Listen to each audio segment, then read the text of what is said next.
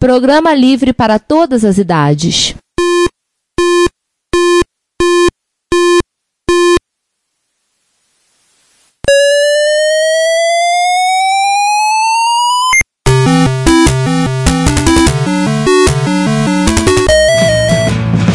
We bought it to help with your homework.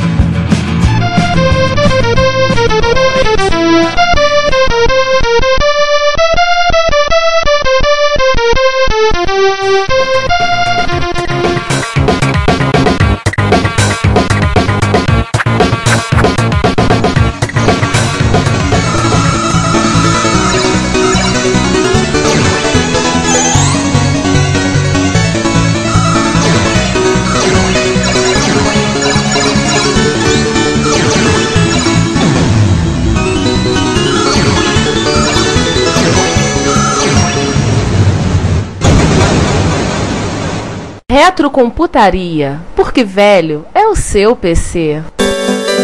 Expert, Hotbit, expert, Hotbit. Senhoras e senhores, bem-vindos a mais uma edição do Expert. Retrocomputaria Fight Night. Expert. Na luta de hoje, uma batalha esperada por todos os usuários de MSX do Brasil. E até mesmo de algumas outras linhas na esperança que os dois se matem. Neste canto, pesando 4 kg e 700 gramas, vestindo gabinete cinza com detalhes azuis, Expert!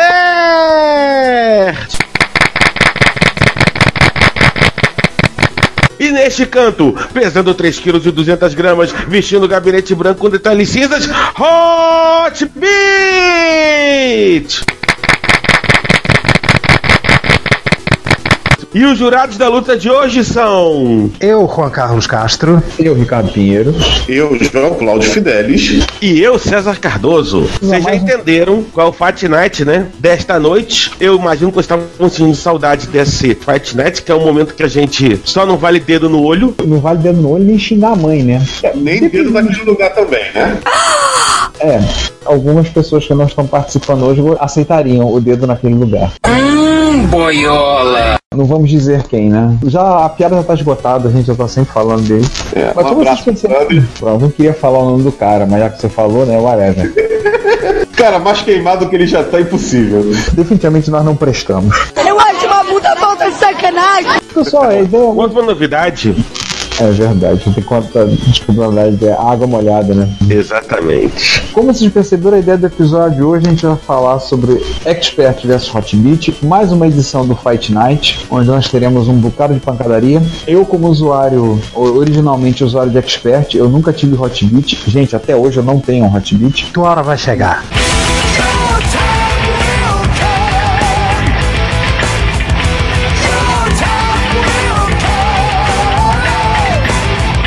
É, minha hora vai chegar, né? Vou dizer que o Expert tem um monte de problemas, mas eu gosto daquele sacana, gosto daquele safado daquele negro. Portanto, já sabem, se vocês quiserem doar um Hot Beat pro Ricardo, está aberta aí a oportunidade. Lembrem-se que a minha coleção se pauta por ter um MSX de cada fabricante. E na atualidade tem 17 aqui que eu tô olhando para eles. E o Hotbit não está nessa listagem ainda. Vamos começar o que interessa, já que o povo quer ver luta?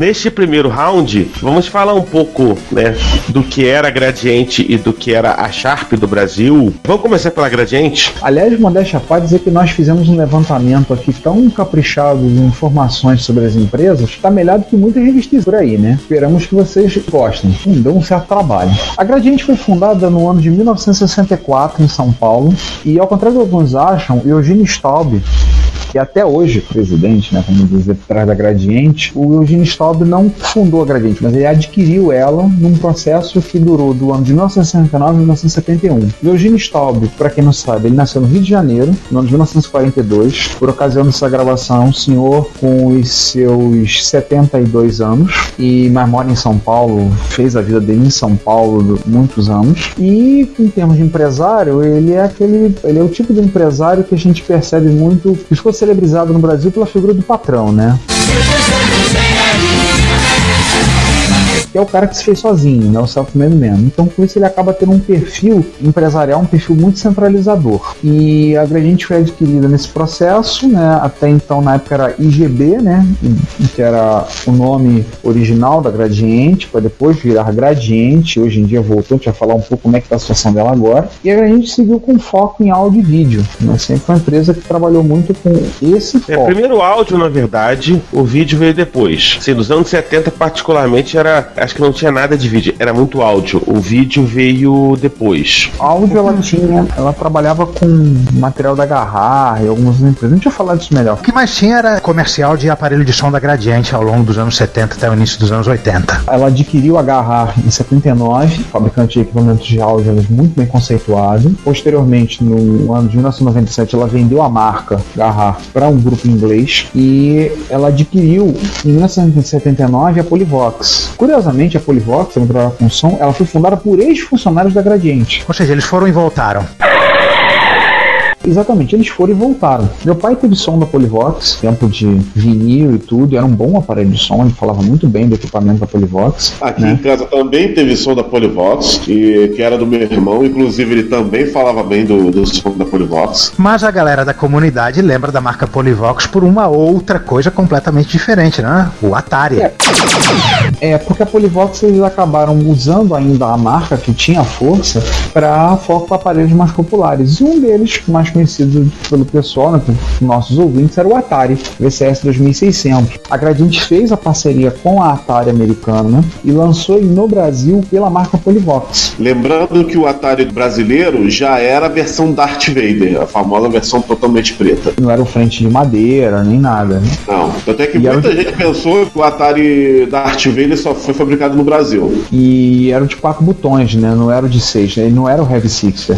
Ele era de quatro botões. Quatro chaves na frente e os de chaves de dificuldade atrás. Isso. Lembrar que nessa época, só rapidamente, recomendamos quem quiser conhecer melhor, não percam, adquiram os livros do Marcos Garre, de 1983 e 1984, falam sobre o período dos videogames no Brasil, mas lembrar que o mercado estava inundado de clones de Atari, né? E a Gradiente pagou tudo bonitinho, pagou o licenciamento e ela vendeu o Atari pela Polivox aqui no Brasil, pagando tudo certinho, licenciamento, fazendo todo o procedimento correto perante lá a Atari. E a gente tava com um monte de Atari pirata por aí, de incontáveis fabricantes, que a gente não vai ficar lembrando todos, mas era na base, tipo, comprou os componentes, alguém conseguiu fazer a placa, fez no fundo de quintal, tem mais um clone de Atari na praça. Era nessa base. E eles seguiram com videogames depois disso, com clones de Nintendo, de Super Nintendo, de Nintendo 64, de GameCube, de Game Boy, de Advance, É, é, é. etc, etc. É, isso é coisa engraçada, porque a Gradiente lançou o Phantom System, que era um, um clone, era um piratão do NES, Isso no ano de 88,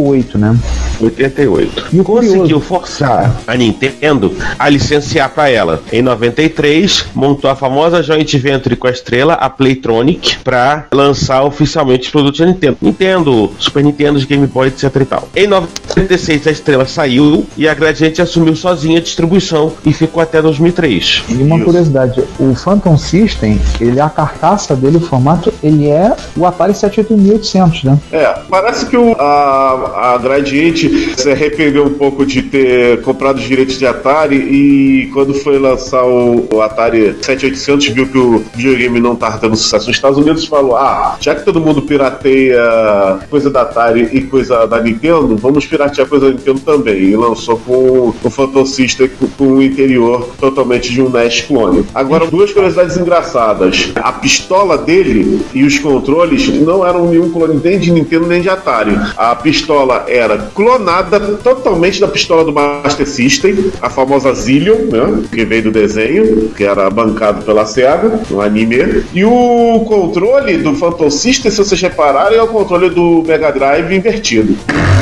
Desculpa, é o controle do Mega Drive igualzinho, sendo que o Start está na posição do botão 3 e os botões do Phantom System é que são invertidos em relação ao botão do Nintendo. Ah, novamente a Gradiente fudebando aí. Voltando um pouco para os eletrônicos convencionais, e- eles também compraram a marca Telefunken de televisores, né? Em 1989, ela já estava decadente há muito tempo, e a marca Philco, mas isso já aconteceu bem mais tarde, né? Isso. A Philco pertenceu ao grupo Itaú. Não, a Phil começou na Ford.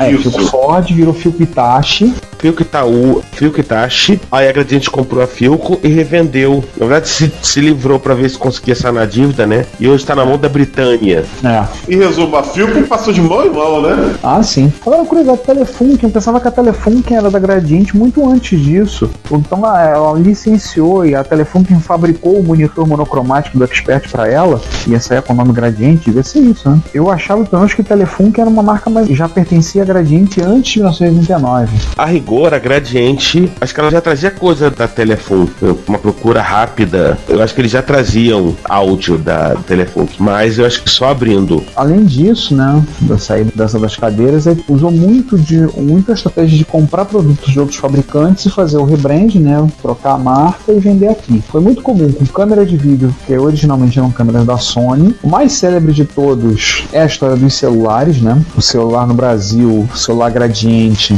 na verdade era um celular Nokia, todo mundo sabia disso. E eu não sabia, na pesquisa a gente descobriu que foi criada uma, uma parceria chamada NGB, Nokia Gradiente do Brasil, com uma linha de produção em Manaus para fazer, fazer os celulares, que eram os celulares gradientes, todo mundo sabia, eram os celulares da Nokia. E uma das maiores parcerias que ela teve foi com a aparelho de som com a JVC, também para videocassete. Vamos dizer que ah, o videocassete da, da Gradiente, na verdade, é um JVC por dentro. Aliás, é, mais pra frente a gente vai falar que esse lance de celular gerou polêmica. A Gradiente gerou polêmica. A gente vai falar isso mais na frente. Tem umas histórias muito, muito cabulosas nessa época. Situação atual. Fazer um, um brevíssimo pano de fundo como é que tá atualmente, porque de vez em quando alguém pergunta pra gente, é bom saber que a gente levantou. No ano de 2006, ela chegou a ter uma receita de 1,6 bilhão de reais, mas ela tem um problema que as despesas eram ainda maiores, ou seja, a empresa estava deficitária. Em 2007, ela vendeu a Filco, estava com uma dívida de 400 milhões de reais na praça, fez um processo de demissão em massa, fechou fábrica, e aí com isso os produtos foram retirados das prateleiras.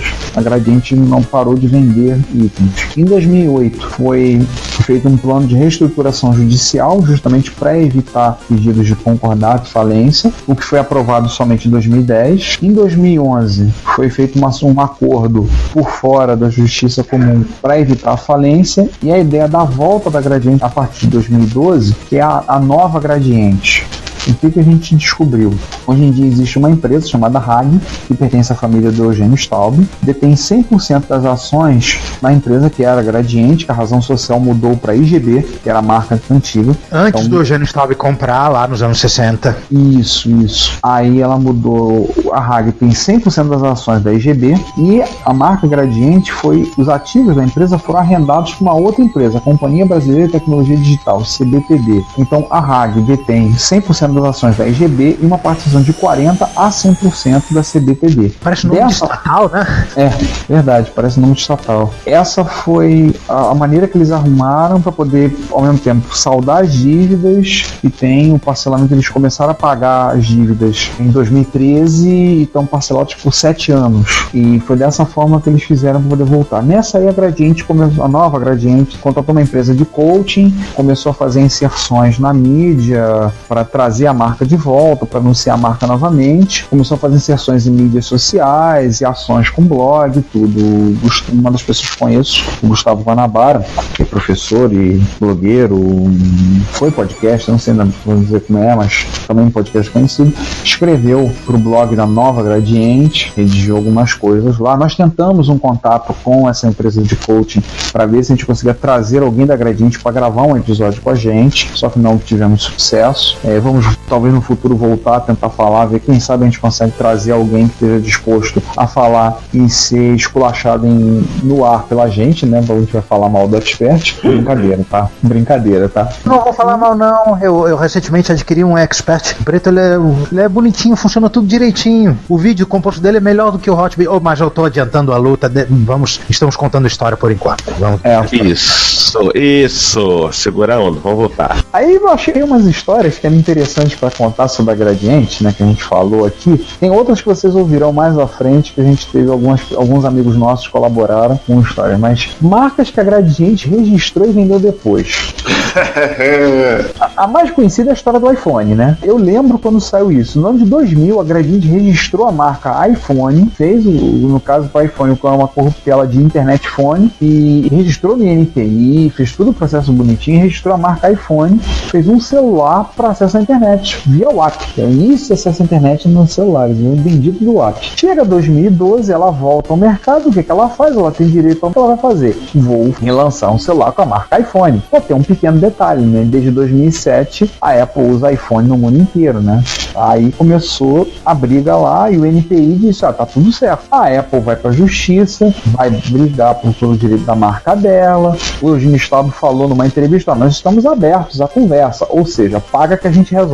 Isso não é incomum. A Apple pagou 60 milhões de dólares para usar a marca iPad na China, para quem não sabe. Ao contrário do que vão dizer, que eu vi muita gente crucificando a Gradiente, né, falando mal. Cara, ela fez todo o processo certinho. O único que eu saiba é que ela perdeu o direito de exclusividade da marca no Brasil. Então a Apple pode vender produto com a marca iPhone no Brasil. Mas a Gradiente também pode. A, a Apple está querendo ficar com a exclusividade, só que aí a Gradiente está brigando porque ela não quer perder, óbvio.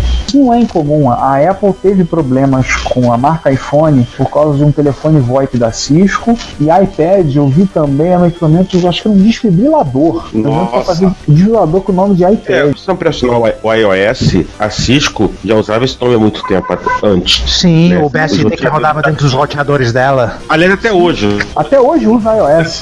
É verdade, até hoje. A única diferença é a capitalização, que é que o iOS da Cisco são os, as três letras em maiúscula, né? E, e do a da Apple é o I é minúsculo. Verdade. Talvez foi feita a, essa letra minúscula por causa disso, né? Não, a letra minúscula é por como começou no iMac, né? A Apple entrou nesse padrão de uma letrinha minúscula, um izinho minúsculo e depois o nome do produto. E, isso final dos anos 90, mas o primeiro a ter esse I alguma coisa foi o iMac.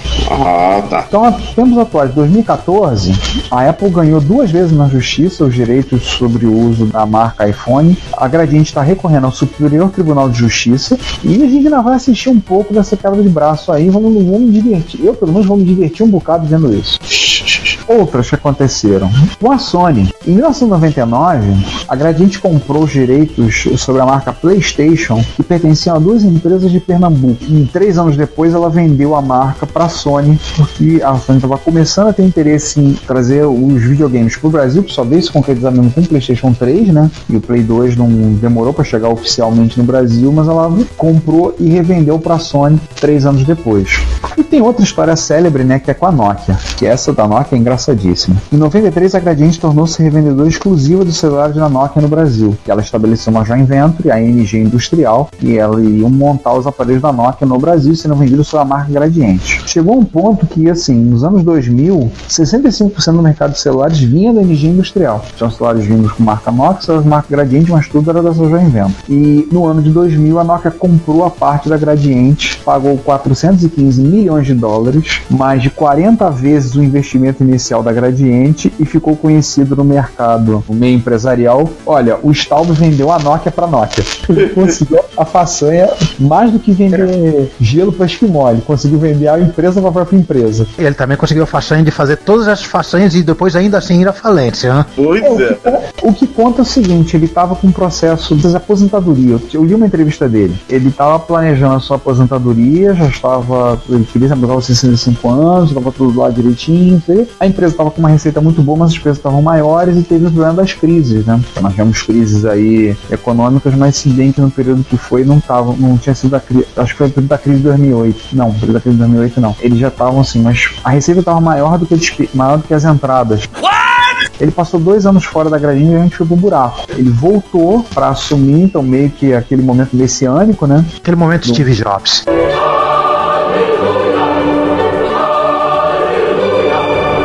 Na entrevista ele falou: Eu não tenho barco, não jogo golfe, o meu hobby é meu trabalho. Ele trabalha 12 horas por dia quando ele chega cedo em casa, a esposa dele pergunta se ele tá doente. Ele falou que queria estar curtindo a aposentadoria dele agora, mas ele não queria ver a empresa pro buraco, então ele voltou e tá nesse processo aí. Vamos ver o que vai dar, né? Eu gosto de lembrar apenas que todo mundo falava muito do meu primeiro gradiente, foi muito falado, o gravador, inclusive nós fomos com o gradiente trouxe de volta, é o gravador da mesma forma do meu primeiro gradiente, daquele gravadorzinho, que agora com um gravador digital embutido. Né? Não, das É. marcas que a Gradiente tinha, só não recitou o Expert. Ah. o resto recitou o Oz, recitou o meu primeiro Gradiente e ressuscitou o. O som lá ressuscitou, aquela marca é Glória, que ela tinha, eu acho, é de som. Eu sei que a, a Gradiente lançou um tablet Oz, meu primeiro Gradiente, que é um troço que até hoje eu falo e a minha cabeça explode.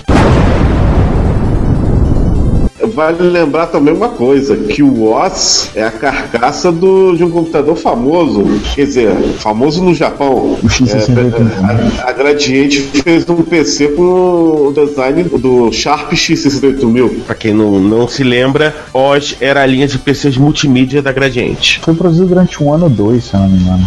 Não foi muito longe. Será que a Sharp do Japão foi saber de alguma coisa? A Sharp do Japão está Ah, mais preocupada com a o Sharp. da vida. E Eu por acho que a Sharp, Eu acho que a Sharp do Japão tá mais preocupada com a Sharp do Brasil.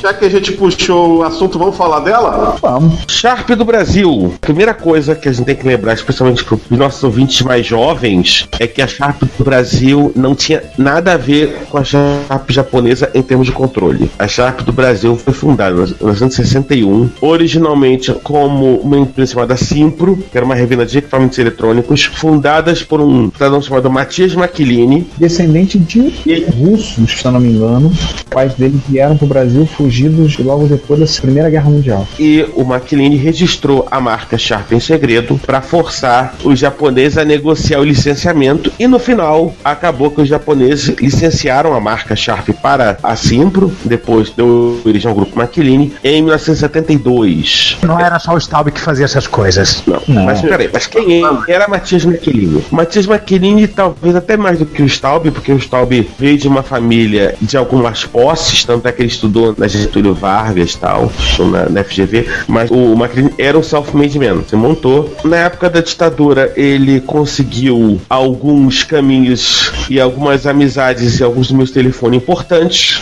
que sempre ajudam, né? Assim, é sempre importante para quem é empresário conseguir um bom relacionamento com quem possa não atrapalhar o caminho, seja no governo, seja fora do governo. Mas enfim, esse é um podcast sobre capitalismo. E esses contatos acabaram ajudando barbaramente o, grupo Maquilini e a Sharp a coisas como o último presidente da ditadura, o general Figueiredo, ele era recebido sem hora marcada. Tipo, ó, tô chegando e ele vinha. O McLean entrava no Palácio do Planalto sem bater na porta, né? Who the hell are you? Uma outra figura mais conhecida, que era o Dr. Roberto Marinho, também tinha essa- facilidade. Mas esse não é um podcast sobre o Figueiredo. O que importa é que o Mackenzie se tornou uma figura importante no contato com o empresariado paulista, na época que a Fiesp era relevante. Você tá falando anos 80, tá? Pra uma molecada que nunca ouviu falar de Fiesp. Ah, e também era criador de cavalo puro sangue. É, eles tinham um aras muito grande, uma... eram ca- cavalos ingleses.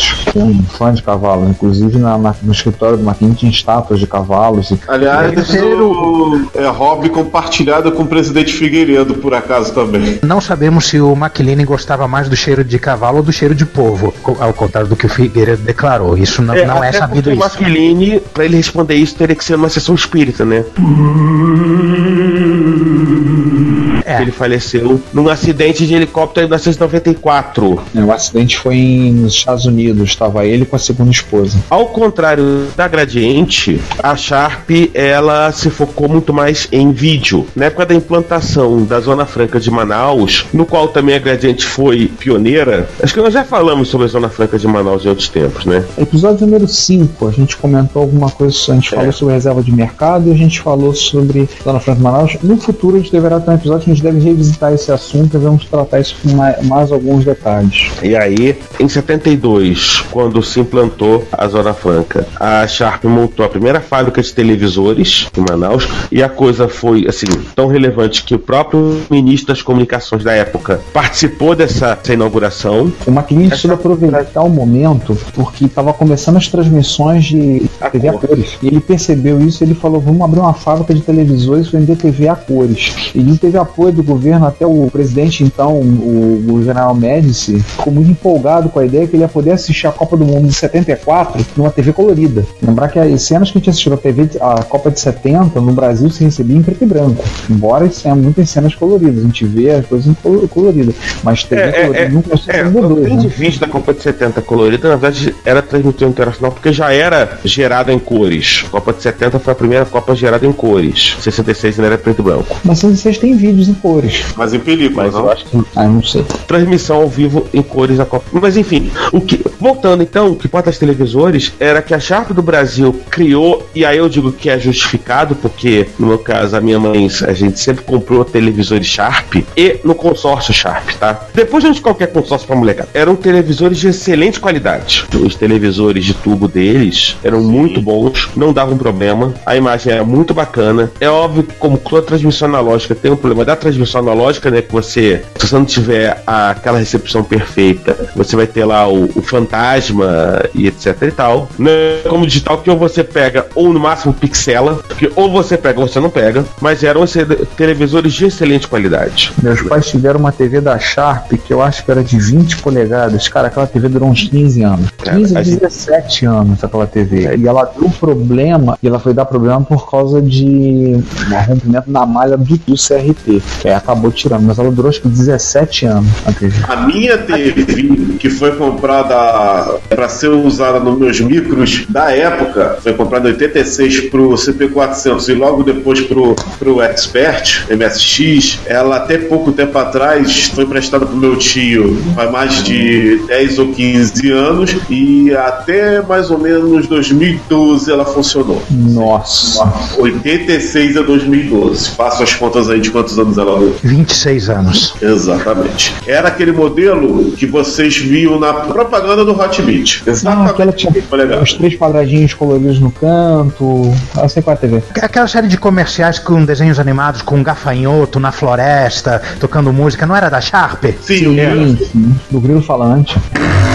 Isso. É, Grilo Feliz. Grilo Grilo Feliz. feliz. Desculpa, não é grilo Falante falante. é do Pinóquio. Verdade. E, aliás, a Sharp bancava, tem uma história à parte, a Sharp bancava o- esse animador que ele queria ser o Disney brasileiro. E a Sharp bancava as coisas dele. Teve um longa-metragem, Bailey Sérgio, que estilo fantasia, que um dos quadros era do Guilherme Feliz, que era propaganda da Sharp. A Sharp teve um investimento certo em cultura. Além dessa, a gente vai falar mais depois. Mas você falou disso, é verdade. Ele- Eles investiam muito forte. Eu lembro das propagandas da Sharp É, com é, assim, vamos já.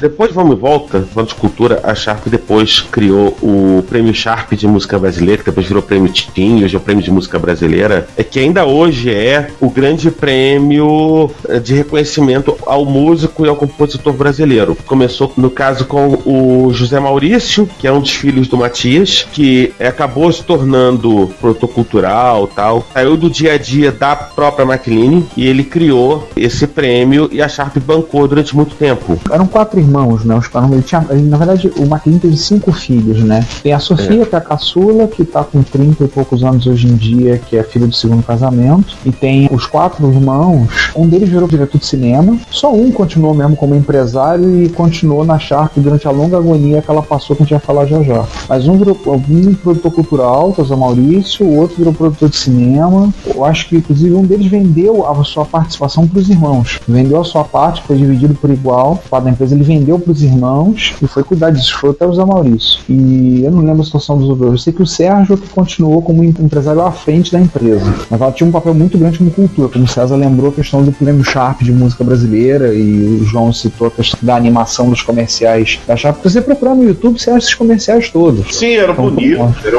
era. Eram bonitos, os comerciais eram lindos, eu gostava de ver. Infelizmente, eu não me escapa agora o nome do, do animador, que era. Peraí. É muito fácil. Só Google existe pra isso. Grilo Feliz. Grilo Feliz Animador. O Grilo Feliz, lançado. O filme foi produzido pela Start Desenhos Animados. Tá, Deixa abrir, deixa abrir, deixa abrir. Pô, a página do Wikipedia não diz o nome do animador? Não, só fala o nome do, do estúdio. Mas o site continua firme e forte, né? Da Start Desenhos Animados. Vocês ainda continuam. Mas enfim, você procura um Sharp Grilo Feliz no YouTube, você vocês vão ter ma- comerciais maravilhosos. Isso pensando que hoje em dia todo mundo faz comercial com animação só em, em CG, tudo era feito no acetato. Exatamente, é, é a animação do stage raiz. E era nível Disney o negócio. Sim, Nossa, era a ideia, a ideia desse estúdio era ser o Disney nacional, Disney brasileiro. Tanto é que, que esse longa-metragem era nos moldes do Fantasia. Totalmente licérgico. O diretor do filme, na verdade depois virou um filme dos anos 2000, é Valberci Ribas, um dos diretores. Valdeci Ribas, grande Valdeci Ribas. E aí, mas enfim, Mas, gente, a animação é divertido demais, mas vamos voltar pro nosso tópico que é a informática. Exatamente. A Sharp, ao contrário da, da Gradiente, a Sharp barra Grupo McLean já tinha uma experiência em informática. Em 82, eles lançaram a CID Informática. Hoje a marca pertence ao Bradesco. A CID é uma empresa absolutamente pioneira e essencial no processo de automação do sistema bancário brasileiro. Sim. Na época Né? eles começaram Você não- fabricando clones de XT. Não tinha aquele, aquele clone de DOS que o maior do prompt do C barra era, era um caractere meio afrescalhado em vez do maior? Esqueci o nome daquele DOS da CID. Não era da CID, era das Copos, não era o CID? Ah, droga, esquece. Eu tô, caramba. Era das Copos que, tem, Isso. que nessa casa as Copos pertenciam ao Bradesco, né? Eu não entendi como é que ficou a situação. O Bradesco tá dono hoje em dia da CID e das Copos ou ela matou as Copos? Isso que eu não, não- não entendi como é que ficou a situação. Não, não, não. A- Nas Copos ainda continua viva, ainda existe. Eu acho que tá com as duas marcas. Hum, uma coisa que eu achei interessante que eu levantei é o seguinte: por conta do trânsito que o McLean tinha com o governo, ele foi um dos caras que articulou por trás a, a lei da informática, ou seja, a reserva de mercado. Isto é a maior! Putaria! Putaria! Ele teve uma participação importante. Em parte é dele. Não é uma beleza você poder é, participar da redação da lei que vai afetar você? Que maravilha, né? Só alegria, né? E foi. Aliás, é muita alegria. E com isso ele foi também o primeiro empregador de muitos filhos de políticos de então, como entre eles um dos filhos do presidente Figueiredo. Isso aí não sou eu que estou afirmando, isso aí tudo se você procurar um pouco, um pouco de calma na internet você encontra. Todos esses relatos. Tá lá. Uma mão lava a outra, né? Exatamente. E as duas se dão. Mas, além disso, a Sharp importava Pocket Calculators da Sharp japonesa. Inclusive nas primeiras MSX Micro. né, Tinha propaganda dos Pocket Calculators da Sharp. Eu lembro muito bem na MSX Micro número 1 na quarta capa. Tem, Exatamente. é falando dos, dos três. chama? do- de três mosqueteiros e as três calculadoras, uma com impressorinha colorida, outra com impressora preto e branco e um com adaptador para ligar no cassete para você poder gravar. Na quarta capa da MSX Micro número 1. Eu tenho certeza que tem. E aí, beleza, passamos tudo isso e tal. A Sharp chegou a fazer uma parceria com a AT&T em 91 para a produção de equipamentos de telefonia móvel. Deve ter se perdido em alguma bruma. É, não foi muito longe isso. Não. E tirando o Hotbit, que acho que não era vendido, mas praticamente equipamento de áudio, de, de vídeo, era vendido no consórcio Sharp. No final, o consórcio teve diversas, diversos problemas de entrega de produtos, mas a gente em casa nunca teve esse problema. É, eu acho que é bom, Ricardo, a gente explicar um pouco o que é consórcio. Até porque hoje em dia meio que sumiu o consórcio, Não, ainda existe. É, né? Para imóvel, Ainda é, existe, mas- carro. mas não é uma coisa como era há 30 anos atrás. Assim, o consórcio ser o crediário das pessoas, né? O consórcio, em poucas palavras, assim, um grupo de pessoas ou se juntavam,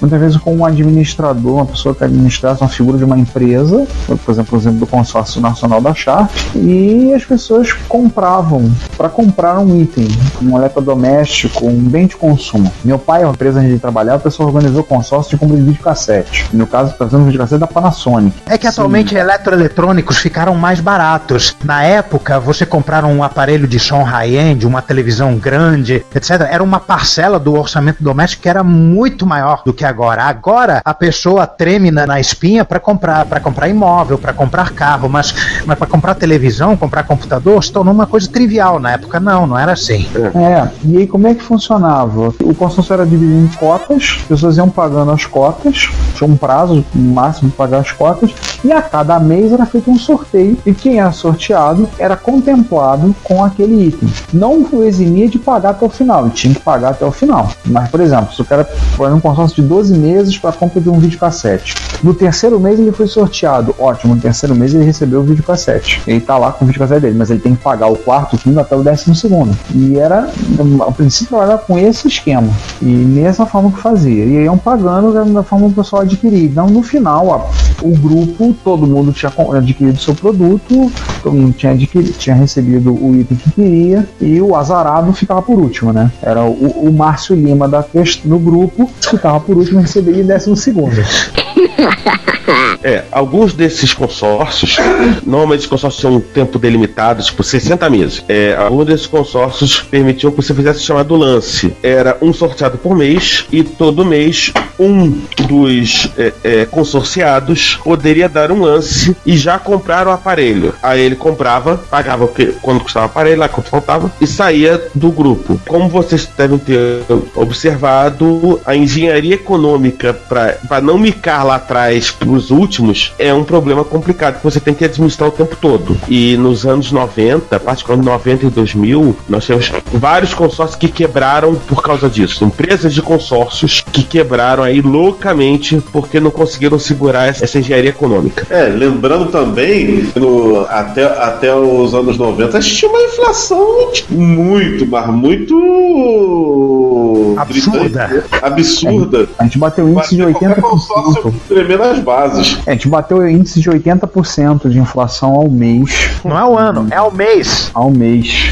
É, vamos E- terminar. Sim. Em 1993, até por causa da loucura que era a economia, por causa do plano Collor tal, a empresa estava com uma dívida acumulada de 170 milhões de dólares, né?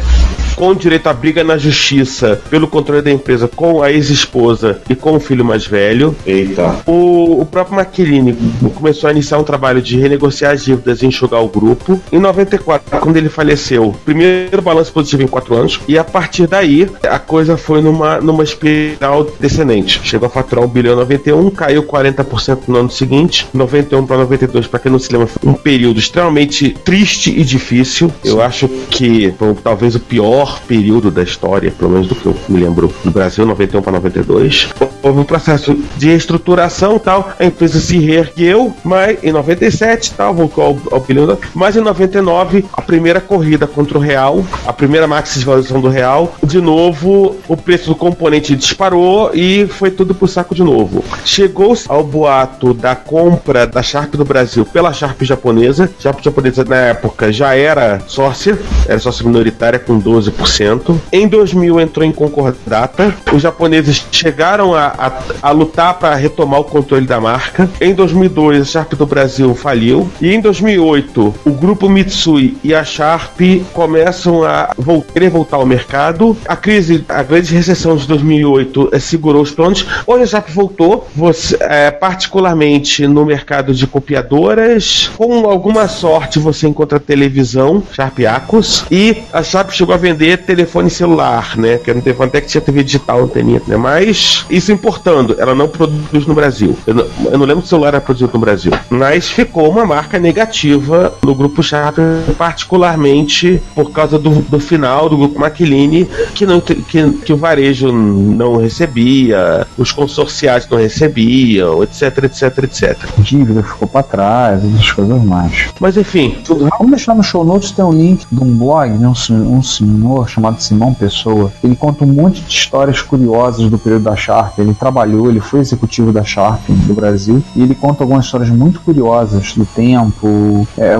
até a história do, entre aspas, do contrabando de componentes para as assistências técnicas. É, eu tava lendo é muito, tipo, pegava uma televisão da Sharp para levar, tirava tudo dentro da TV, deixava só o tubo e enchia ela de, de componente para levar assistências técnicas e vinha poder levar para sair da Zona Franca para levar para loja. Lembra a Zona Franca, sendo Zona Franca assim, é isolada economicamente, podia trazer. E aí ele conta essas histórias, é muito interessante. Vamos deixar isso pro show notes para vocês lerem, recomendamos a leitura. Aí ele conta várias histórias da época, bem, bem interessante. Não é uma coisa tão nova de 2009, esses posts no blog dele, mas vocês com certeza vão se divertir. Vale a pena a leitura. Viva Estado Retro, computaria.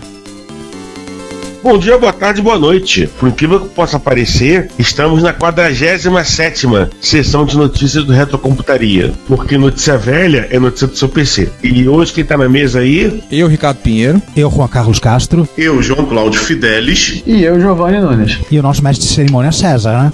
Pois é, né? Bom dia, boa tarde, boa noite. E hoje nós começamos já na terceira idade da computação. Pois é. Pois é, a idade chegando. E mais uma vez temos uma efeméride mais velha do que eu. Eba!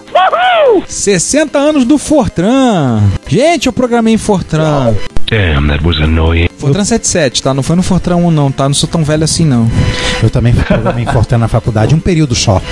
É, eu programei em Fortran pra fazer a tese de mestrado. No Fortran 60 anos do Fórmula Translator. Exatamente. Em 20 de setembro de 1954, rodou o primeiro programa Fortran da história. E olha, eu não sei se mudou, mas alguns anos atrás, Fortran, na área de computação numérica, alta performance, era a linguagem ainda mais usada. Hoje em dia se fala muito em R. Mas o R É, foca pra- mais pra estatística, né? Alta performance. Sim, É. sim. E alguma coisa de Pascal, que Pascal virou quase um coringa que serve pra tudo. É um corporativismo matemático usar Pascal. Oh, yeah. Fórmula, o Fortran, ou Fórmula Translator, ele tem origem num observatório, não é isso? Era feito para fazer cálculo de posição do telescópio, ou algo parecido. Não, que eu saiba quem trabalhava com telescópio era o Forte, em coisas relacionadas Ah, então, então eu estou invertendo as histórias. O que eu sei de Fortran é que ele teve zilhões de versões. A última versão que eu vi falar era o Fortran 90, mas acho que teve Fortran 2000, que tinha até orientação objeto embutida. Eu vou te dizer assim, experiência pessoal, quando meu orientador chegou pra mim e falou assim: "Olha, tá aqui o código, você vai trabalhar em cima desse código, pronto, você vai adaptar, vai ser a sua tese de mestrado". Eu virei pro cara e falei assim: "Dá pra gente fazer em C não?". Aí ele olhou pra mim assim, coçou o queixo e disse: "Olha só, na nossa área, a maior parte do trabalho só é em Fortran. Todo esse código já tá em Fortran e eu só entendo Fortran. Se você traduzir isso para C, você vai ter que traduzir de volta para Fortran para eu poder entender, poder analisar, te ajudar a corrigir. Você quer fazer isso? Eu não. Aí, então toma um livro de Fortran 77 e vai aprender. Vamos embora, né? E fé em Deus e pé na tábua. Lá fui eu. O Fortran mais novo é o Fortran 2008, Caramba, tem- já tem um 2008. já com uma, uma revisão esperando aí pra 2015, né? É padrão da ISO, né? É explicar pro pessoal que isso aí são especificações padronização da linguagem, tá? Porque você ter vários fornecedores da linguagem para plataformas específicas, eles seguem uma determinada especificação para que todos os programas funcionem no mesmo lugar. Como é o 11C, como é a especificação do COBOL também e de outra linguagem de programação. Tô velho, tô, tô por fora dessas coisas. Fortran 2008, pô, legal. Bacana, né? Aí o meu pai falava no tempo que ele programava em COBOL que ele sempre ouvia história dizendo que o COBOL tá morrendo. Mas eu sei que o COBOL morrendo. Aí ele falava, toda hora tu querem matar o COBOL. Daqui a pouco aparece uma versão nova do COBOL e tal lá e muda tudo, revoluciona tudo. lá. Meu pai dizia assim, o COBOL se recusa a morrer. Cara, alguma linguagem de programação em alguma vez realmente chegou a morrer? Acho que as únicas que morreram são aquelas que nem conseguiram nascer direito. Porque... Cara, algo Na verdade, na verdade, não é a linguagem de programação que morre, é o programador que tem preguiça de mudar mexer no código. Dizem o que- COBOL só vai morrer o dia. É, eu acho que tem linguagem de programação que morrem sim. O que eu acho, mas não morrem não porque o mercado queira, não, mas sim porque ninguém mais faz coisa pra ela, ninguém mais se preocupa com ela. Fortran e COBOL mas se mantêm vivos porque tem lá o nicho deles, onde são extremamente relevantes. No caso particular de Fortran, é nicho matemático extremamente relevante computação numérica e vai manter vivo porque tem gente fazendo coisa pra ele, tá sempre se desenvolvendo. E aí, já que o lance é são coisas que não morrem, né, Juan? Agora uma efeméride que é velha, pero não mútil. Razoavelmente velha, não tão velha quanto eu, ma- mas bem velha. O processador 6800 da Motorola, dica do nosso chapa Alexandre Morgado via Facebook, está fazendo 40 anos. O meu, não confundir Atenção. com o 68000, É que é 800, tem É. dois zeros, não três. É, esse aí é o cara que gerou o 6501, que gerou o 6502. Ele é o, não o pai, mas ele é o, o, o irmão mais, mais antigo do 6808000, né? Ele é o primo, quase irmão do, do 6501 da MOS, que morreu, virou o 6502, e é um primo razoável do 6809, que virou o 6309 nas mãos da Itachi. Ele tem uma família bastante extensa. Ele nunca foi um processador de grande sucesso, mas a arquitetura teve uma vida surpreendentemente longa e estável. Virou microcontrolador. A Freescale ainda fabrica ele. Ele se manifesta mais frequentemente nos, desde os anos 90 até os dias atuais como o 68HC11. Sim, o 68HC11, o pessoal de engenharia de computação usa, usa muito ele para estudo até hoje. Eu ouço o pessoal falando disso. É a mesma arquitetura, foi, foi sendo estendida aos poucos, botaram algumas instruçõezinhas a mais, botaram um registrador de índice a mais. O 68HC11 ele é praticamente tão poderoso quanto o 6809, mas ele não é compatível com o 6809, é sim compatível com o 6800. Ou seja, ele é uma espécie de chip para patriarca, né? Ele não. Ele deu origem a uma grande, uma extensa família, mas não necessariamente ele é um. Sim, ele é pai de verdade de, um- de uma família razoavelmente extensa e é pai espiritual de algumas outras. Ou seja, Abraão, né? Ah. Abraão da Motorola. Não, a- o Abraão é Intel, ele é Isaac. É, mas o Abraão, não é o Abraão da Motorola, talvez, né? Não sei. Ah, pode ser. Ou então o Isaac, Pode né? ser, pode ser. Pode ser, né? Pode ser Isaac. E ainda nos anos 70, mais uma efeméride de em 40 anos, é a do CPM. O CPM está, está fazendo 40 anos em algum ponto do mês de outubro. E para marcar a efeméride, o Computer History Museum fez uma coisa fantástica com a colaboração da própria, de seja lá quem for que detém os direitos da... Caldeira. Quem? Caldeira. Mas Caldeira ainda existe? Não Existe. Acredite se quiser. Elas- existe. eles ainda vendem o DR-DOS, o DR-DOS 8 agora. Nossa. Não, tem gente que compra, tem FreeDOS hoje em dia. É tudo bem. É, mas você tem gente que precisa usar o DOS e precisa ter, de repente ter uma, um suporte para desenvolver driver, né? Faz É, sentido, isso. mas não estamos falando do DOS, estamos falando do pré-DOS, do CPM, 8 bits. Ele nasceu em 1974, a versão 1.0, e agora nós temos os fontes dele, de várias versões dele, Pô, que maneiro. junto hein? com manuais originais e em PDF da Digital Research, aí na página do Computer History. Pô, que maneiro. Uau. CPM 1.0 teve outras é, revisões, né? 1.1, 1.2 gerou o CPM 2.0. Aliás, o CPM 2.0 é a base do, no caso 2.2, né? É a base do MSX2 1, que é base do MSX2 2. O CPM também é base para um tal sistema, sistema operacional chamado MS-DOS, não sei se vocês já ouviram falar, que foi evoluindo e hoje é o CMD.exe do seu Windows aí. Quando você chama o seu disco rígido ou o seu, seu Solid State Drive do seu PC de Drive C, dois pontos, você está usando um termo do CPM. Letras de drive vêm dele. Na verdade, as letras de drive eram utilizadas já na época do CMS da, da IBM, que é de 68, se não estou enganado. Que na verdade, assim, para quem vende emulação, não é um drive, é uma imagem de disco. Não, e aliás, Ricardo, só para passar uma curiosidade, no CMS usa drives A, B, C, D, né, por aí vai. Ah, então foi e usa um tal de drive? S, a biblioteca do, do e programa do sistema operacional, né, de System. E o Amiga DOI, o Amiga OS, ele também usa drive, uma área de drive S para as ferramentas do sistema. Mas o Amigo OS é muito, muito posterior. Sim, mas é um sistema operacional baseado num outro sistema operacional que é o Multi, Multics, MultiOS, que é de ambiente acadêmico, né? Aí você pega as ligações de. Como tô falando de patriarcado, né? De patriarcas, de tudo, aonde as coisas vão surgindo. Cara, isso me faz lembrar quando Gary Kildall faleceu em 1993. Eu tinha acabado de entrar para a lista de CPM. Não, 94, desculpa, 1994. Eu tinha acabado de assinar a lista de discussão de CPM e eu tinha acabado de entrar na lista, ele tinha acabado de falecer, tava todo mundo fazendo homenagem, tudo. Eu lembro desse fato. Ele faleceu, acho que vítima de câncer no fígado, se eu não me engano. Então vamos ter, né, esse ano é que a gente pode adicionar uma efeméride, uma segunda efeméride que é 20 anos da morte de Gary Kildall, né, o criador do CPM. Enquanto estavam discutindo, eu estava aqui lendo o post do, do Computer History Museum sobre o, o software lançamento do código e é absolutamente impressionante o nível de detalhe que ele chegou. É bem bacana. Sim. Aliás, né, você tem que sempre lembrar que o, o pessoal do Computer History Museum eles têm um tremendo um trabalho de, de manutenção, não apenas do, do hardware, mas também do software, né? Sim. E o software muitas vezes se perde muito mais do que o hardware. Eles conseguem preservar o hardware, mas não conseguem preservar o software. Eles estão conseguindo preservar o software, isso é bem legal. Aliás, de passagem, eles têm o link lá para baixar o código-fonte de quatro versões do CPM, da 1.1, 1.3, 1.4 e 2.0. Tá disponível para baixar e eu acabei de baixar para mim na cópia. Em tempo, outro. Não, e é pequenininho, desculpa. Então, 147 mega. Pois é, enquanto estava gravando eu já desci.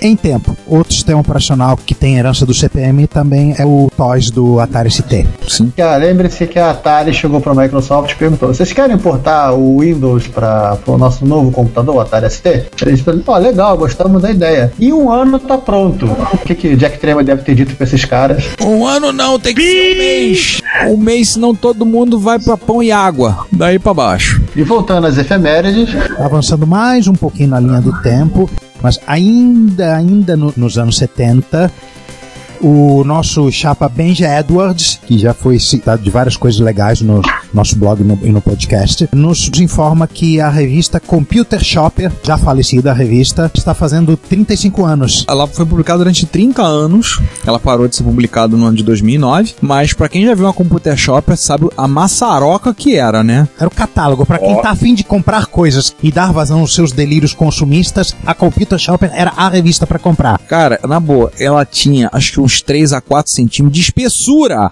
Manha! Era como falou o Juan, muito bem, é um catálogo. A bicha era grossa.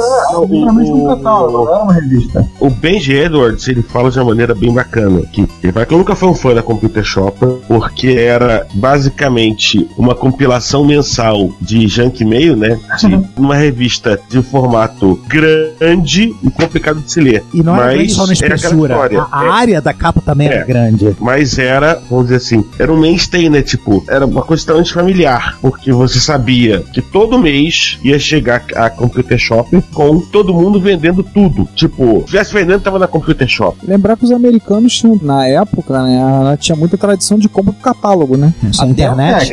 É, a Dell começou assim, né? A Dell, que aliás, no ano da graça de 2014, nós estamos gravando, completou 30 anos. A Dell começou vendendo por catálogo, vendendo por correspondência. Sim, é, é muito da tradição dos americanos isso. Uma última curiosidade sobre a Computer Shopper, ela não era só anúncio de cima a baixo, assim. A cada 100 ou 200 páginas da revista, tinha um, eles botavam um artiguinho assim de tecnologia para não ficar revista só de anúncios. E um desses artigos de tecnologia, num dos números, foi sobre um clone de MS-DOS feito por uma empresa brasileira na qual um dos participantes desse podcast trabalhou. Olha, Esse quem? que vos fala. Quem? O LZ, o LZ2. Eu não me lembro que número era. Se alguém conseguir fazer uma busca por Brasil, se existir catálogo buscável da Computer Shopper em algum lugar, vão acabar achando. Eu me lembro de ter tido essa revista nas mãos e, ô mamãe, estamos sendo falados na América. Uh. Eu, eu fiz algo que vocês não devem fazer, que é ler os comentários do post. Vocês não devem ler comentários, mas Ai! esse vale a pena. Tem um que eu quero pensar, porque a Computer Shopper é, uma, é um fenômeno extremamente americano em outros lugares. É que um dos comentaristas fala que a Computer Shopper era basicamente um grande repositório de peças e de vendedores que não tinha igual antes da internet. Porque hoje você na internet você acha as coisas. Você procura no Google, você acha. Mas antes da internet não tinha isso. A Computer Shopper fazia esse papel. Eu acredito que o, a coisa mais próxima que a gente tinha aqui no Brasil da Computer Shop seria a parte de informática do, do jornal Balcão. Ah, algo assim. É. O do Globo também, né? O Informática, etc. Ele, ele- a densidade de artigos era bem maior do que na Computer Shopper, mas tipo assim, eram quatro ou cinco ou seis páginas de artigos e umas 50 de classificados. Não, mas eu concordo com o, o João, que é mais a cara do, do balcão, porque, assim, o balcão conseguia pegar um público de anunciantes que não tinha dinheiro pra anunciar no Globo. É, o balcão tinha a opção do anúncio gratuito também, né? 20, le- 20 Né? palavras, gratuito você podia É. colocar. E se você fizesse um anúncio criativo demais, você ia pra primeira página, né? Do balcão. Lembre-se que eu nunca vou esquecer, troco geladeira por paraquedas. Né? Era uma coisa importante na nossa vida. Quando a gente ia na... Paraquedas, com certeza. E, to... e convenhamos, todos nós, na nossa geração, nós lemos o balcão, catamos o balcão pra ver lojinha pra comprar jogo. Elas anunciavam. Exatamente. E elas anunciavam e botavam, né? Pra sair primeiro no anúncio, eles enchiam o anúncio de zero. Ah, ah, ah, ah, ah, ah, ah, pra poder sair primeiro. É equivalente ao que a gente encontra hoje em dia, se a gente entra no site no Rio de Janeiro, no site do Boa Dica, os caras que botam pra sair na frente no anúncio, eles tiram um centavo do preço do item que eles estão vendendo. Então um bota o preço a 49,21, outro a 49,22, 49,23 e vão fazendo isso pra aparecer em primeiro na lista. Aliás, eu lembro de um anúncio desses de, de computador, que era uma reportagem, um artigo de uma revista que eu não li no jornal, não lembro exatamente qual, pensava o, essa coisa do mercado cinza de venda de computadores. Né? Tinha um que assim, que era o, começava bem grande escrito, escrito sexo. Aí ele começava, agora que chamei sua atenção, nossos computadores estão Ah, essa é uma clássica, eu já vi, eu já vi essa. Eu já vi o pessoal anunciar dessa forma. Vamos seguir nas efemérides? Vamos. Vamos. João, Vamos essa efeméride agora você cabeceia, tá? Vou jogar a bola pra você e você cabeceia. 25 anos do príncipe do Irã. Opa, digo, da Pérsia. Cara, eu acho que dispensa apresentações. Acho que já falamos desse jogo em, em outras oportunidades. Dos 25 anos, talvez, do, do jogo mais famoso da, do Joel Macker e da Modern Brand, né? E fazendo uma inserção de manos passas aí de fora de hora, o podcast NGCast do Nostalgia Games, o último episódio deles é justamente sobre Prince of Persia. E então, se você quer ouvir absolutamente tudo sobre Prince of Persia, vá lá e ouça. Alô Junix, alô Estranho, alô Pousada, Presti- manos Um passas. abraço pra galera. Prestigiam o trabalho do, do Junix, do Estranho, dos outros parceiros que estão lá, porque o trabalho é muito- deles é muito bom. A gente já falou num outro podcast, continuamos sugerindo. Se vocês tiverem interesse sobre retro game, vá lá. Aliás, só pra finalizar o papo do, do Prince of Persia, brincadeira do Irã, porque o Irã era a antiga Pérsia, mudaram de nome por volta da década de 1930, mas o papo é o seguinte, o jogo Karateka do Jordan Mechner, ele constitui, na minha opinião, um rascunho do que veio a ser o, esse jogo, né? Todos os elementos que ele, ele utilizou, porque assim, o Jordan Mechner, como é da área de cinema, ele jogou a linguagem do cinema para dentro de um jogo de, de, de videogame. Exatamente, quando eu rodei Karateka pela primeira vez, sabe, quando apareceu assim a tela preta por alguns segundos, a game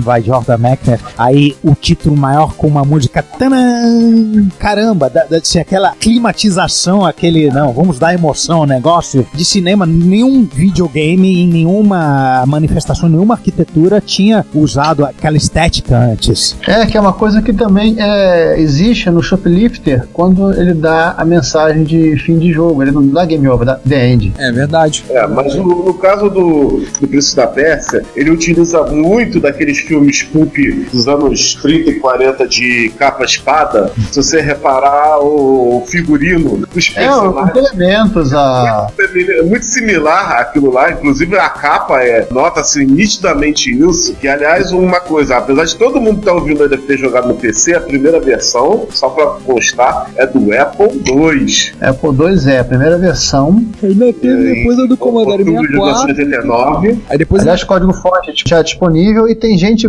fuçando no código fonte. Sim, tá no GitHub, né? Aham. O cara fez um fork já do, do, do código. E aí, quem, alguém, tá, alguém tá disponível, alguém tem, tá em loucura bastante pra portar isso pra outras plataformas? Aquilo é sempre direto de, de Apple. Esse que é o problema. Só para fechar o assunto aqui do- da linguagem cinematográfica do jogo, se você discorda da minha opinião, vá até a cena do rato do Prince of Persia. Ponto final. Ah, e só para lembrar que o, ele utilizou uma técnica muito utilizada no cinema e nas animações para cinema, chamada rotoscopia, porque ele fotografou o irmão, que era o dublê também do Karateka, fazendo todos os movimentos, para depois passá-los para. Não vou chamar de sprites, porque o Apple não usa isso, né? Já que o Apple é, auto, é totalmente autocontido. Só frame buffer. É nessas horas que eu digo, é pra isso que serve o meu Marnu. E começando a sessão Hackaday, antes de fechar a sessão de efemérides, nós temos uma efeméride do Hackaday. 10 anos do Hackaday. Sim, e o mais interessante, no dia que nós estamos gravando, está ocorrendo o evento, um dia todo na cidade de Pasadena, na Califórnia, onde, onde se escondem Leonard, Sheldon e outros personagens que vocês já devem ter ouvido falar de uma série de TV insignificante. A entrada é de graça, mas você tinha que ter garantido seu ticket antes, se você não garantiu, perdeu o Playboy. E é um dia inteiro de atividade, com palestras, com mini conferências. A minha música inspiradora tá lá.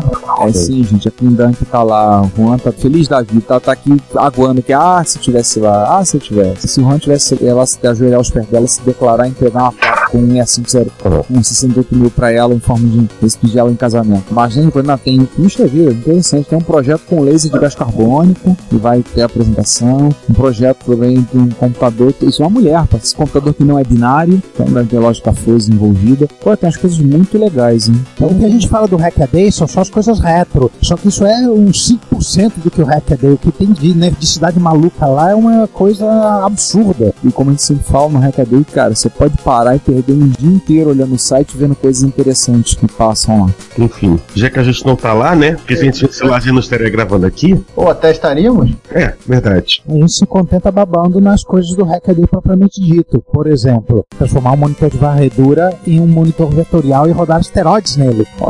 Fazer o seu próprio Victrex. Isso, ela foi hardcore. Então, o primeiro projeto, vamos falar da seção Hackaday, como já tinham comentado, fazendo um monitor vetorial do zero. Os caras estão partindo pegando, não é fazer um CRT, mas tipo, é refazer o esquema de CRT e fazer uma placa de controle do CRT, e de forma que você vai ter um monitor vetorial, que nem a gente encontrava no Vetrex, né? Sim, criança, isso é o mundo analógico, não é mundo digital, tá? Eles estão refazendo a placa de controle do feixe de elétron do tubo de imagem. Em vez dela fazer a varredura no padrão da televisão, que é do começo da tela do lado esquerdo até o lado direito, de cima para baixo, ele tá, tá direcionando o canhão para a posição específica da, da tela para fazer o traço. Hum, é, porque não tinha varredura no formato, é varrer a tela toda, né? No caso, É, não, ele não. vai exatamente. Esse só desenho. Engenharia reversa de um chip de som de arcade de 91 para, não poderia ser diferente, o Mami. Legal o título, né? Caçadores da ROM perdida.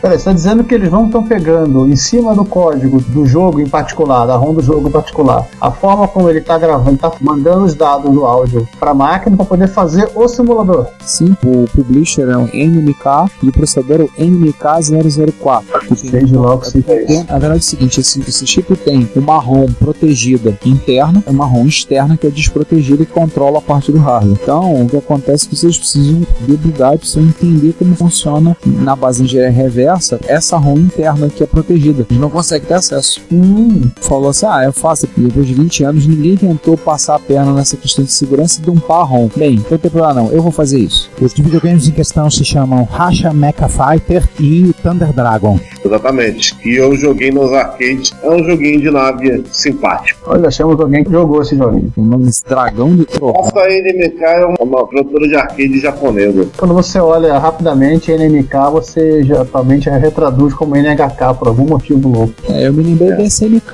né? Também. Eu lembrei realmente de CNK, mas enfim, como não há coisa assim muito incomum o pessoal usar nomes parecidos com É marcas porque- mais conhecidas para tentar enganar aí no mercado, então É porque o- provavelmente o N é de Nihon, Japão. E o K é com certeza de Kikaku Corporation. Aí deve ser algo tipo Nihon é, Mitsui Kikaku, a- essa sigla. Algo assim. Nihon Mayakovsky Kikai.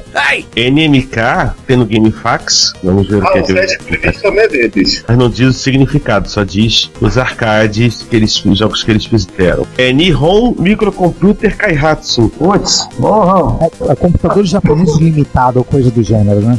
É Vocês quase. procurem no Mob Games, não, não vou postar no show notes não. Você vai no Google e procura no Mob Games NMK, Mob Games vai aparecer aí o nome. Nihon Microcomputer Kaihatsu. Sim, E falando em picaretagem, já que esse nome é total picaretagem, vamos trocar nossos nossos tópicos agora aí? Eu quase, eu quase acertei, tá vendo? Então errei o M. Só um parênteses, só uma curiosidade. Eu tava tentando olhar meu e-mail, chegou um e-mail do, do Oia e saiu Pir Solar pra Oia. Aquele Ah, não, já tinha saído, ele foi lançado, ou estava sendo anunciado na Retro Madrid. Tava rodando lá. É, tá anunciado agora que saiu pra a versão do Oia, tá liber- foi liberado agora, recebeu um e-mail. Já tinha saído a versão do Android, pra ter saído a versão do Wii era um pulo, né? É basicamente adaptar os controles e, Coisa e, e input level. Pra trabalhar com tela cheia. Ah, só essa curiosidade que a gente passou. Então, próximo. Também relacionado a som. E me explica esse É, negócio boa, desse, desse TED da Commodore. É é mais um projeto da Commodore que não chegou ao mercado? Não, o TED era o chip de áudio, de emulador de, de, de- de som, se não falha a memória. Ou de vídeo, não, de vídeo, né, né César? TED era de vídeo. E lembrando, a gente falou da primeira parte que o Bill Hurt fala que o TED achou a voz, que era de um dos computadores, que era na verdade a família de computadores da Commodore usando o, o chip TED, não, o TED Text Display, e o Bill Hurt começa a contar a história. A gente falou sobre isso, acho que no episódio anterior, parte 1. Falamos em algum episódio anterior. Ou então falamos no, no Plus, enfim, alguma coisa do gênero. E se não falamos, estamos falando agora, tá? É, o que que acontece? O Bill Hurd achou uma versão de um, de um desses TEDs que tinha um suporte à sintetização de voz. Um TED falante. Isso, um TED falante. Um TED Huxpin.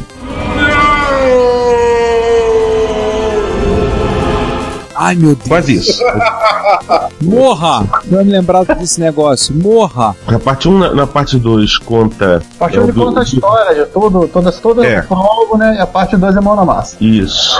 Né, que era o, o, o V364. E aí, honestamente, eu já, já me perdi, porque em alguns momentos o Bill Hurd começa a contar as histórias dele. Eu Acho que tá muito emocionado ao, ao descobrir o negócio todo. Mas tem um vídeo no final que ele mostra o computador e o Ted fala numa voz feminina. É, tinha uma interface que falava, né? Interessante isso. É. O, ele- o vídeo tem uma parte divertida que eles falam que os teclados são compatíveis. Ele pode, pode usar um outro teclado. E a coisa mais assustadora é, no caso do 364, né? Que só deve ter existido em protótipo. Ele é aquele. Não é o Plus 4, ele é o. É o Plus 4, né? Que tem cara de teclado 95. É, o Plus 4. É.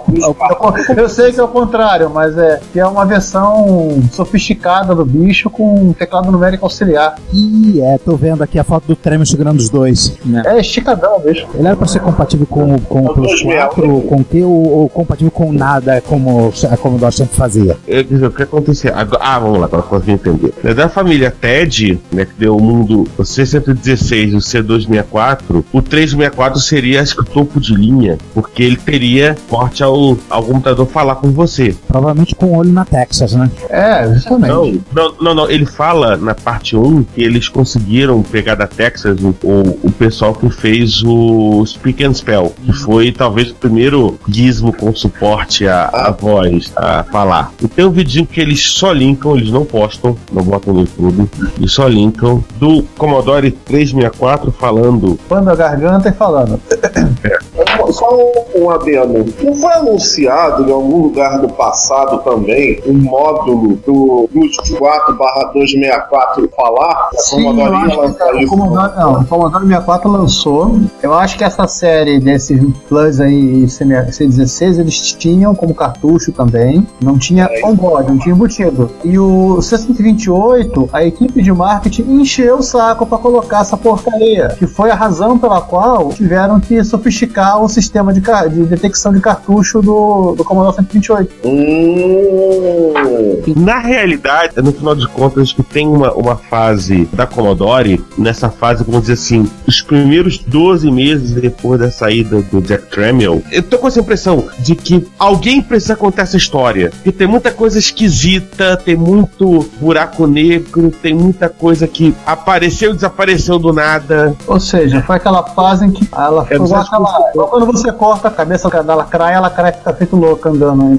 É, o estado de, de confusão que a, que a Commodore estava, até ali, talvez o 37 como a Commodore, tipo, passa a ser uma empresa de amiga, eu acho que alguém precisa contar essa história. Entre a saída, sei lá, primeiros 12 meses depois da saída do Jack Tramiel. E a história está sendo contada na realidade, aos pouquinhos, pelo Bill Hurd, por um, um ou outro protótipo que aparece, mas talvez falta aí um, alguém que se debruce sobre isso. O desenvolvimento de produtos na Commodore era um chamo de crioulo doido que vai continuar aparecendo coisa que a gente não sabia durante um bom tempo, imagina. É, o troço só vai sossegar quando eles consolidam o, o Amiga, né? Isso. E aí eles, eles passam a deixar o, C, o C64 numa forma de vida vegetativa, o 120, 128, né? Produziu, tá pronto. Enquanto quiserem comprar, estamos vendendo, literalmente. E foram tocando Amiga. Melhor que a época que os matar o Apple II. É, aliás, eu lembro dessa, desse papo do, do 128 falando, tem nos e-mails do Bill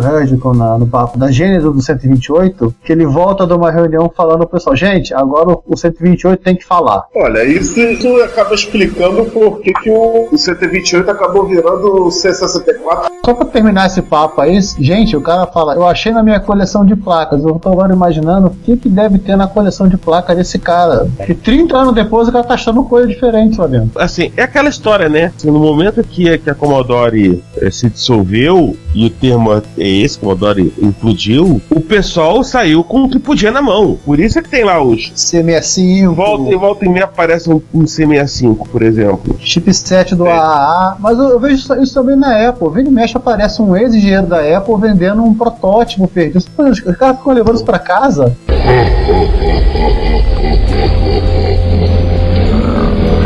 Você Pode ser, é, aparece é, na porta do né? amigo lá.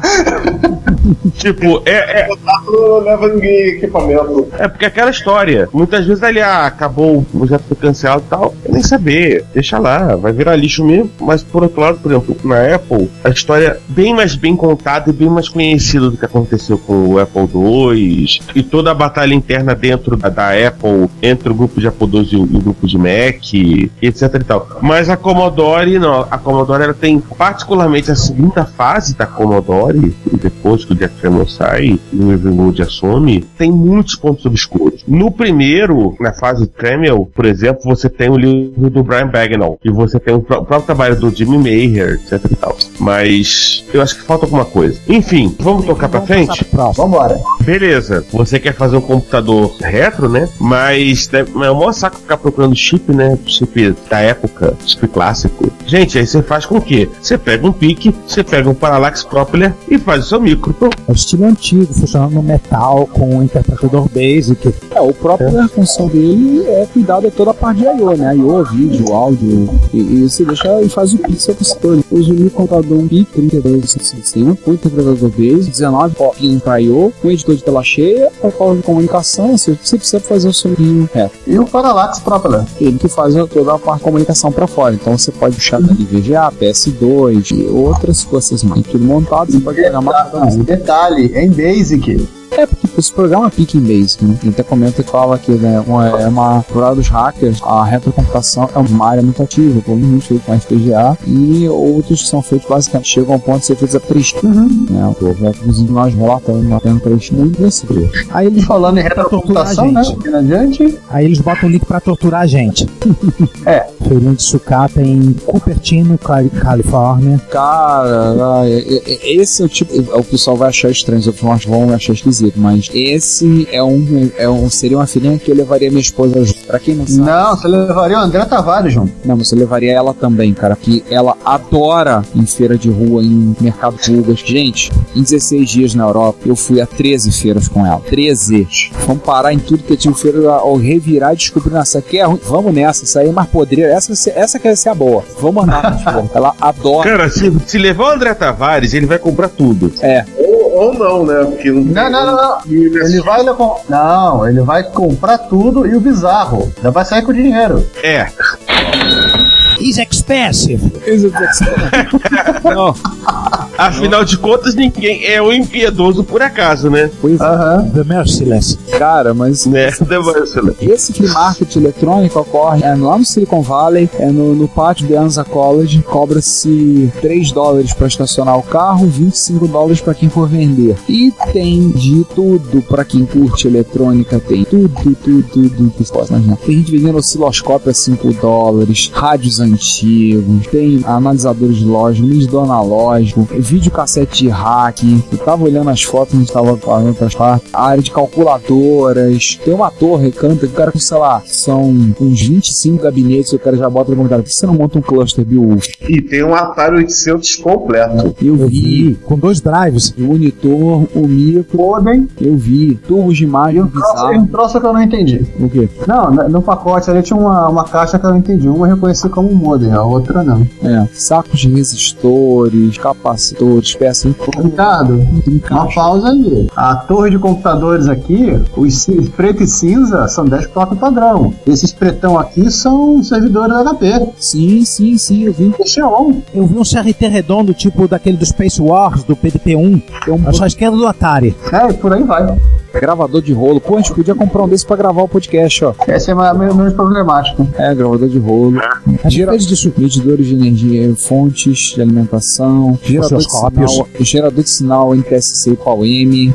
Aliás, Ricardo, é que o- você no Facebook, no grupo do. Putz, que eu não sei exatamente de quem você vai falar. É, o Ângelo Coelho. O André é um Tavares, é. Ai, cara, ele vai na, na feira- É uma outra feira. Fala do outro você, lado do então, vai lá. No Espera o Juan, Massachusetts. espera o Juan agora acabar. O Juan acabou já manifestou todo o hunt dele, todo o ódio dele ao, Ângelo. A, inve- a inveja é uma merda.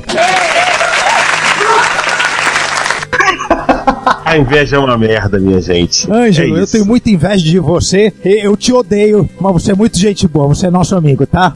Pronto, depois desse momento que o Juan manifestou todo o seu ódio aqui, babou aqui do lado. É, o Ângelo ele, ele faz o papel de André Tavares local na feirinha do MIT. Ah, é verdade. Nossa. The Merciless. É, todo domingo. Se bem que The Merciless você pode assistir um, né? É. E todo domingo ele apresenta uma caixa da, da rapa que ele fez. Nossa, eu tô vendo aqui o sexto, assim, a caixa com coisas jogadas de celulares. Aí tem PDAs, tem, celulares, Gente, tem, um- tem, tem, um- tem uns clipes muito bonitinhos. tem. Desculpa, agora o coração bateu. Eu vi o mesmo clipe. Ah, agora tá batendo o tempo todo. hein? GPS da Garmin, tem player de música. Eu já, eu já tô olhando até a próxima notícia pra não ficar com raiva de não estar terça-feira. Do outro lado das calculadoras, das câmeras. Nossa, quanta Ó, gente, vamos, vamos pra próxima notícia lá. vai. Deixa o pessoal ver, ver as imagens aí e comentem depois o que achou divertido. Vamos vou passar pra Cláudia esse link e falar, amor, vamos. Ela é capaz de dizer, compra passagem que a gente vai. Se você quer enviar um comentário crítico, construtivo, elogio ou colaborar com as erratas deste episódio, não hesite, faça. Você pode falar conosco através do Twitter, no usuário arroba retrocomputaria, pelo e-mail retrocomputaria.gmail.com ou colocando comentários no post desse episódio em www.retrocomputaria.com.br. Lembre-se sempre do que dizemos. Seu comentário é o nosso salário. Muito obrigado e nos vemos no próximo podcast.